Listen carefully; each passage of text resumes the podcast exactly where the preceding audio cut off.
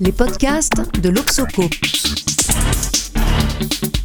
Comprendre la consommation et le commerce aujourd'hui pour demain.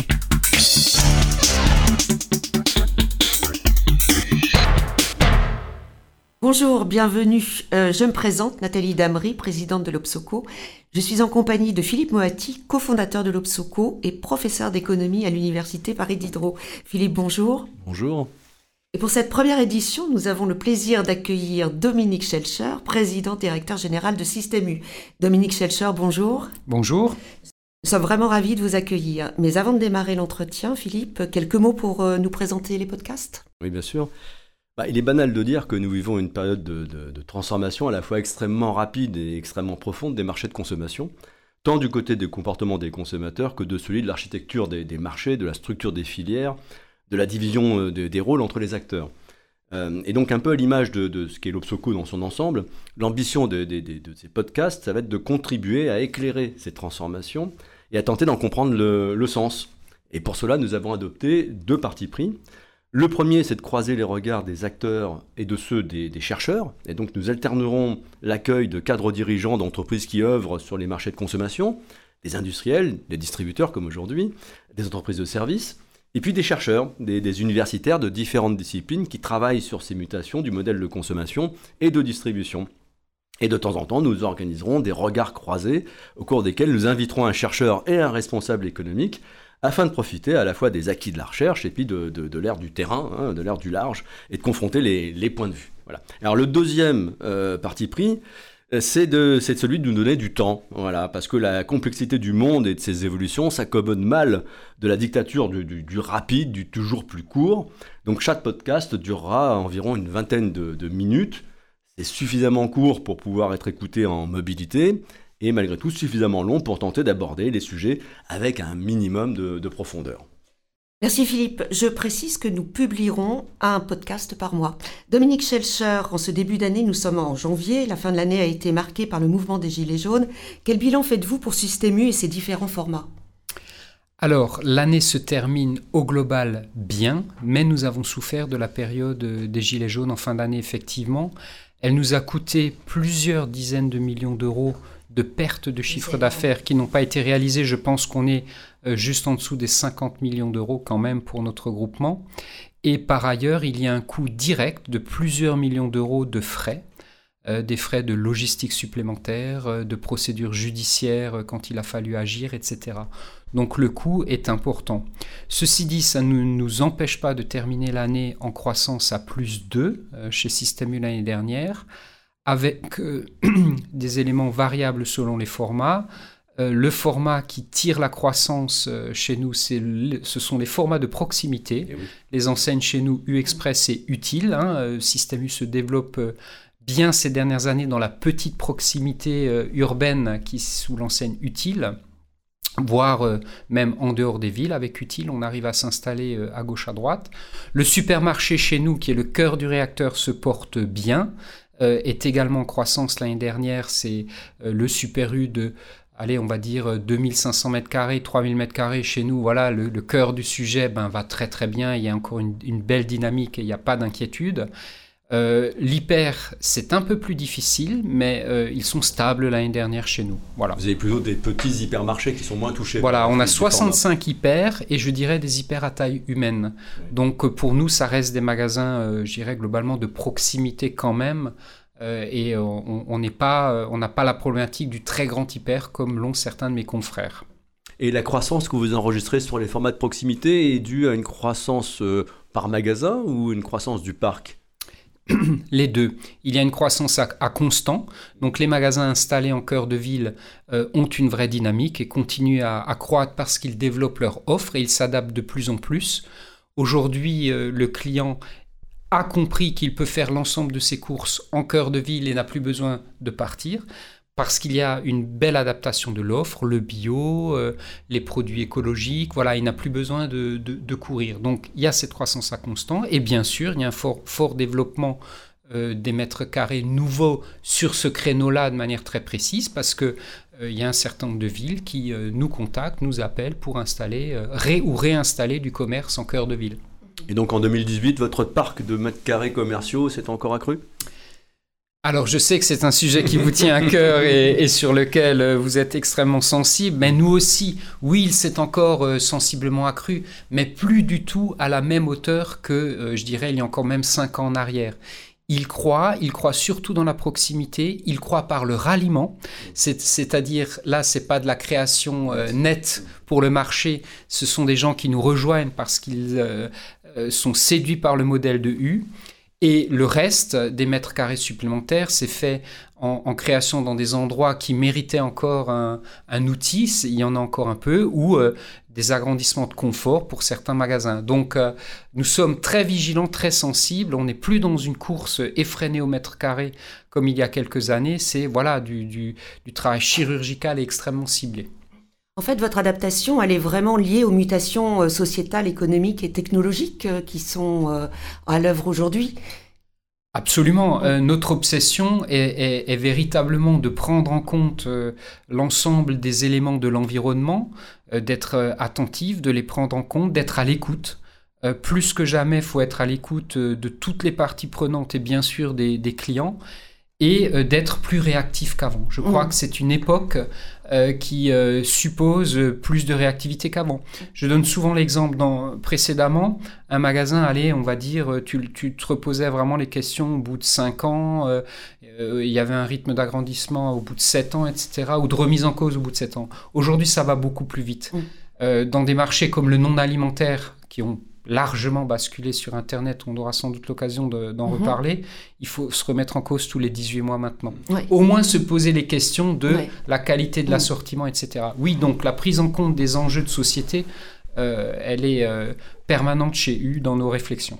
Euh, aujourd'hui, comment vous analysez les consommateurs? Qui sont-ils? Quels sont leurs besoins les clients ont beaucoup changé et très rapidement ces, ces dernières années. Pour euh, donner une illustration et, un exemple pour commencer, ben, ce sont les fameux millénials qu'on regarde de près parce que ce sont nos clients de demain qui nous disent, euh, et, ils résument bien les choses.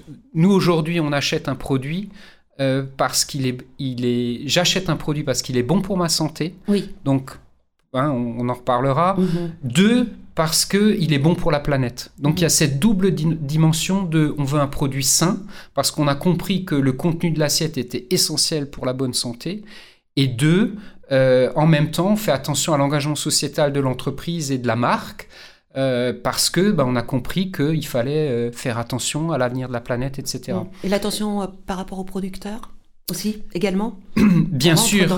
Ah ben bien sûr, l'attention par rapport aux producteurs rentre là-dedans. Il y a une étude qui est sortie euh, à la fin de l'année dernière qui portait sur quels sont les labels de confiance dans la tête des gens. Et tout était balayé. Et eh ben le premier critère de confiance dans la tête euh, des clients en général aujourd'hui, à 82% de, manière écrasante devant, c'est les produits des PME. Mm. Les gens ont extrêmement confiance aux produits faits près de chez eux, parfois par leur famille, avec euh, de la pro locale, etc., les petits charcutiers, euh, les biscuiteries locales, etc. Et loin devant même le bio, hein, euh, voilà, le bio est loin dans le classement, monte en puissance. Mais bien sûr, les produits de, petits producteurs ont complètement la cote. Et ça a un coût. Est-ce qu'il n'y a pas une tension entre euh, le sentiment de dégradation du pouvoir d'achat et euh, la nécessité d'additionner finalement euh, tous ces coûts supplémentaires pour satisfaire à la fois les producteurs, la qualité? Est-ce qu'il n'y a pas une tension là entre, notamment pour les consommateurs qui se sentiraient peut-être frustrés de ne pas pouvoir accéder à ces produits et, à toutes euh, euh, qui, qui, sont euh, avec toutes les exigences qui sont aujourd'hui à l'œuvre Alors moi, je ne parlerai pas de tension, je parlerai d'une époque pleine de paradoxes en fait. Mmh. Et, comment je le vois je, je donc je, je, vous le rappelle, hein, je suis bien sûr le patron de U, mais j'ai aussi un magasin moi-même. Et donc toutes les semaines, je suis dans mon magasin et j'adore faire une chose, c'est observer le contenu des caddies de mes clients. Et là, tu les vois les paradoxes. Et euh, tu, les, gens aujourd'hui ont, appris à euh, comment dire gérer leurs achats euh, différemment, mm-hmm.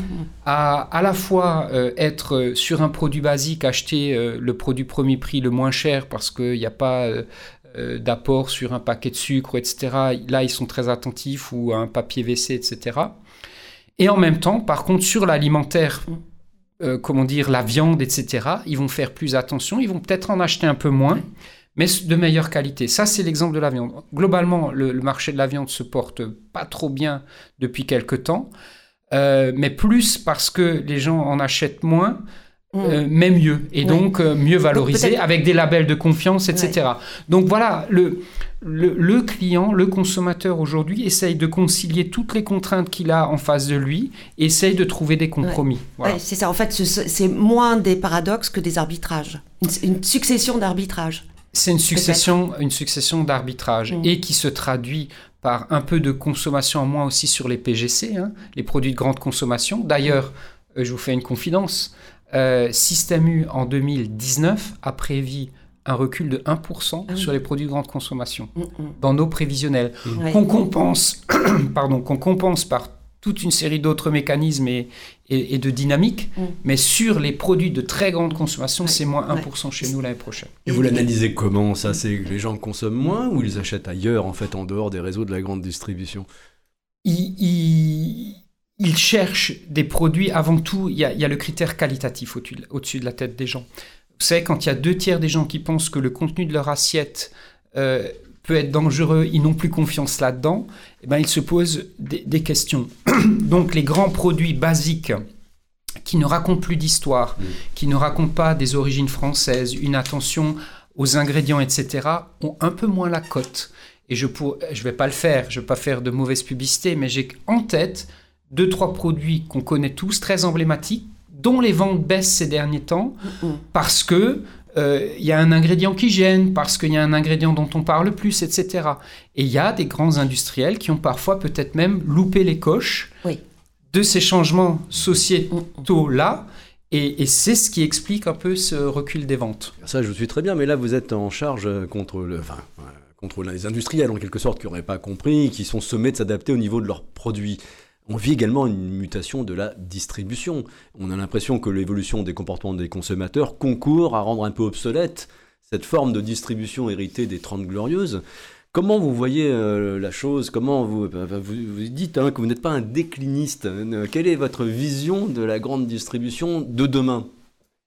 Alors, ma conviction à la base, c'est que le client a repris le pouvoir pendant 40 ans, à partir des années 60 et, pendant 40 ans, c'était le règne de la consommation de masse et c'était l'alliance des distributeurs et des grands industriels qui proposaient en masse euh, des produits euh, euh, qu'on mettait en tête de gondole, qui marchaient à grands coups de promotion, etc. Ce modèle-là, il est terminé, clairement. Les, promotions ne sont pas vraiment terminées. Hein. Les, promotions, non, et il en faudra toujours. Un commerçant fera toujours des promotions.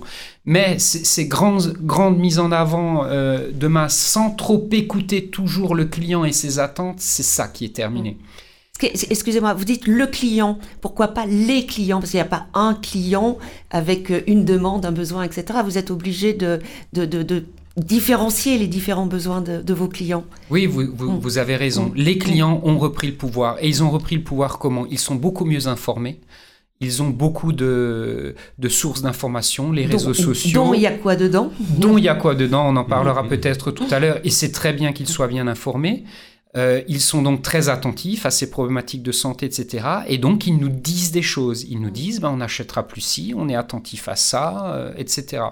Et donc, la mission de base des commerçants aujourd'hui, c'est de bien écouter ces consommateurs et de mieux répondre à leurs attentes et, plus de pousser en masse des choses. Il faut faire maintenant du chirurgical. Je vous suis. Du chirurgical, quand on traite avec des centaines de milliers de consommateurs, c'est quand même un peu difficile de les écouter, surtout lorsqu'ils sont divers dans leurs attentes. Tout ça, ça met au cœur finalement du business model de la distribution d'aujourd'hui et de demain les datas les datas, les données pour arriver à cerner cette complexité des attentes des consommateurs. Où en est Système U par rapport à la question des datas? Alors nous sommes, nous tous les distributeurs, assis sur euh, un trésor qui sont effectivement toutes les données de nos clients. Et force est de constater en France particulièrement, mais longtemps à l'international aussi, que les distributeurs n'utilisaient pas assez cette richesse, contrairement aux GAFA, dont c'est la première euh, matière euh, première. Alors on a, on a progressé. Et concrètement, Système U est dans un plan euh, sur plusieurs années euh, d'action à, ce titre-là. Et par exemple, aujourd'hui, ce qu'on a fait en 2018 de manière très concrète, je vous le dis, c'est on a créé notre entrepôt de données euh, très bien organisée, euh, moderne, avec les dernières technologies. Ça veut dire qu'il n'y en avait pas jusque-là? Non, non, on avait des données euh, qu'on utilisait, qu'on traitait déjà, mais de manière assez éparse. L'entrepôt de données, c'est un endroit où on récupère toutes les données, la carte U, l'étiquette caisse, toutes les données qu'on peut avoir de gauche et de droite, elles rentrent là-dedans, on en fait la synthèse, et c'est surtout un endroit qui permet après d'échanger les données facilement avec tous les partenaires, que ce soit un industriel, etc., ou d'échanger ou de travailler, etc. Donc aujourd'hui, technologiquement, on est prêt et on commence maintenant à les exploiter. Et les compétences humaines pour traiter tout ça? Absolument. Le, grand sujet de cette transformation euh, interne, parce qu'elle est technologique, elle est digitale, il faut trouver les bonnes compétences. Et donc ces dernières années, on a recruté des nouvelles compétences. Elles ne sont pas toujours à trouver, faciles à trouver. Et mm. pourquoi? Parce que nous avons parfois l'image d'une vieille industrie. Hein, euh, le retail euh, à l'ancienne, etc., n'est pas forcément le domaine qui attire le plus les jeunes. Et, donc, il faut convaincre de l'intérêt de notre métier, de sa richesse, de son côté détail, etc. C'est ce qu'on a fait et on a réussi. Mais euh, clairement, à la sortie d'école de commerce aujourd'hui, on a plus envie d'aller en ah start-up que chez euh, Amazon ou chez voilà, Google. Que, justement, qu'est-ce qui fait la différence euh, Enfin, on, voit l'offensive d'Amazon sur le marché de l'alimentaire. comment vous réagissez par rapport à ça? Donc, vous avez votre entrepôt de données. Est-ce que vous avez une, un plan d'action, une réflexion pour être euh, à la hauteur euh, du défi de, que pose Amazon. Et je, rajouterai une petite couche. Vous, le voyez où Amazon sur le marché alimentaire dans les prochaines années? Alors clairement, il va monter en puissance. On, voit bien qu'il euh, y a une tendance lourde, qui ne, on ne reviendra pas en arrière, et, de nombreux acteurs, et pas que Amazon, essayent de conquérir le, le marché de l'alimentaire. Maintenant, notre analyse à nous, elle est laquelle? Tout d'abord, il faut distinguer alimentaire et non alimentaire. Le non alimentaire a, beaucoup basculé. Même si, je le redis, on peut vendre du, ce que j'appelle moi du non alimentaire frais encore dans nos magasins. Le jardinage en début de saison, les livres à Noël, on en vend énormément. Donc il y a des marchés précis de non alimentaire où on peut encore être présent, on a de la légitimité. Après, il y a le sujet de l'alimentaire. Là, il faut distinguer aussi deux choses. Il faut distinguer la ville et la campagne. En ville, clairement, il y a une demande de euh, forte livraison, euh, préparation des courses, livrez-nous, on fait, on fait en magasin mais on vous laisse le caddie, vous nous le livrez euh, à la maison, etc. Ça, la tendance est là et les acteurs se disputent pour prendre ce marché-là. À la campagne, c'est quand même beaucoup plus compliqué et là, tout est encore à construire. Mais 80% de la France vit dans les villes quand même. 80% de la, des gens vivent en ville, mais 50% aujourd'hui euh, des magasins U, tel qu'est fait notre réseau, il est encore à la campagne, où il y a quand même de la vie et quand même encore un peu de dynamisme. Il y a, des gens qui sont revenus vers un certain nombre de villages euh, aussi, grâce Au télétravail, Donc dans ces territoires-là, euh, personne n'a encore trouvé le modèle de, de, la livraison. Et nous, notre conviction, dans encore plein de magasins, il y a beaucoup de gens qui... Et, et, et le mouvement des Gilets jaunes nous, nous renvoie à ça. Beaucoup de gens ont encore besoin de lieux de vie, de lieux où on se retrouve, de lieux où on a du contact, de l'humain, où on peut poser le conseil sur quel filet euh, de bœuf je dois acheter, quel filet de poisson, euh, c'est quoi ce nouveau fruit euh, exotique que je ne connaissais pas. Ça, ça va pas se faire sur Internet. Donc, nous, on choisit ce créneau-là. Bien sûr, tout en développant notre offre digitale, notre nouveau site vient de sortir, notre nouvelle appli aussi, on met, on investit énormément, on met tous nos moyens là-dessus, mais on ne pense pas que dans l'alimentaire, la donne va complètement s'inverser, à tout basculer en ligne, quoi. Voilà. Très bien. Et donc ça veut dire qu'on n'envisage pas que euh, Système U puisse euh, s'adosser à un, géant du numérique pour pouvoir euh, aller plus vite peut-être dans sa digitalisation, comme certains de vos concurrents ont commencé de le faire. On a fait le choix de ne pas le faire. Tous les distributeurs ces dernières années ont rencontré ces grands acteurs.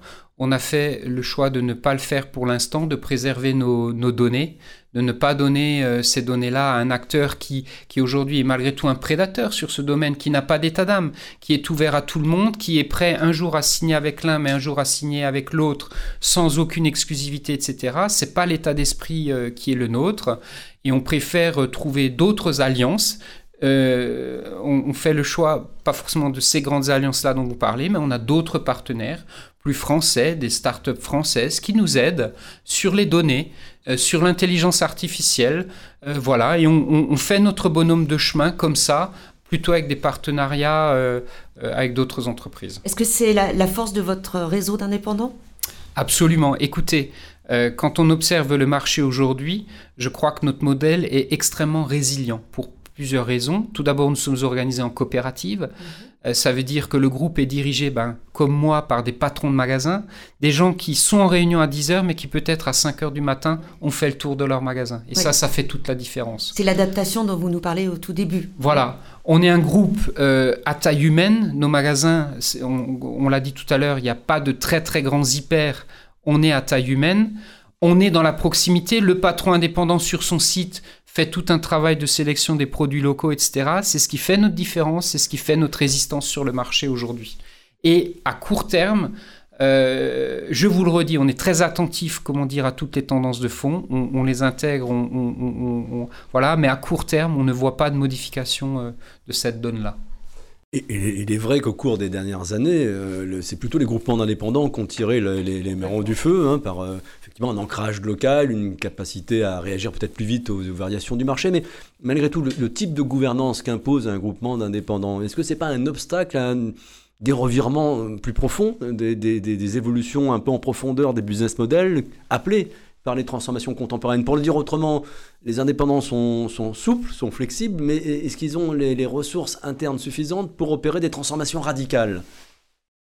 On s'est remis en cause. Par exemple, chez U, ces dernières années, on a unifié tous nos back-office pour être plus forts et avoir des moyens ensemble. Et après, on a compris qu'il fallait être agile, plus agile et euh, être en capacité de prendre des décisions rapides. Mais ce qui fera plus que jamais la différence demain, c'est l'humain. Et, et, nous, on est un groupe d'abord d'hommes qui faisons attention à l'humain. Et plus il y aura de technologie, moi je vous le dis, plus en face il y aura euh, de l'humain et un besoin d'humanisme. Et, l'histoire des Gilets jaunes prouve ça également, plus que jamais. Merci beaucoup, merci beaucoup Dominique, merci Philippe. Euh, pour notre prochaine édition, nous accueillerons Jean-Laurent Casselli, qui est essayiste et auteur de La révolte des premiers de la classe. Et avec lui, nous parlerons des jeunes urbains créatifs. Donc il y aura un lien avec euh, votre, votre propos, Dominique. Et merci à tous de votre écoute. Nous vous donnons rendez-vous le mois prochain.